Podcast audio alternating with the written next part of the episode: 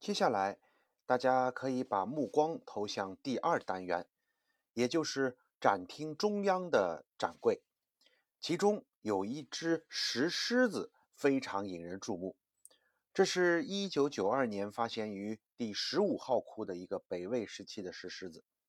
你看它体态俊美，昂首挺胸，飘逸灵动，气势如虹。这就是北魏时期石狮子的典型特征，与后来明清时期庄重威严的造型有很大的不同。北魏时期的石狮子甚至感觉有一些萌。您觉得呢？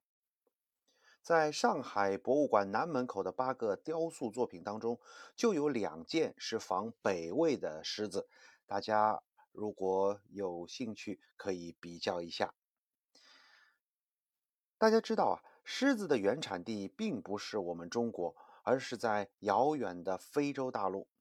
中国在先秦以前是没有狮子的，后来狮子经过中东、印度，再发展到西域。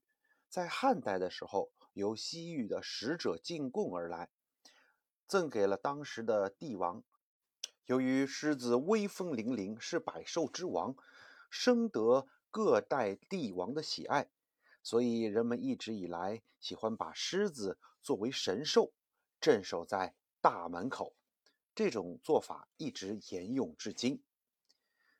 可狮子和佛教又有什么关系呢？这是因为。在佛教当中有“狮吼”一词，意思就是佛祖在弘扬佛法。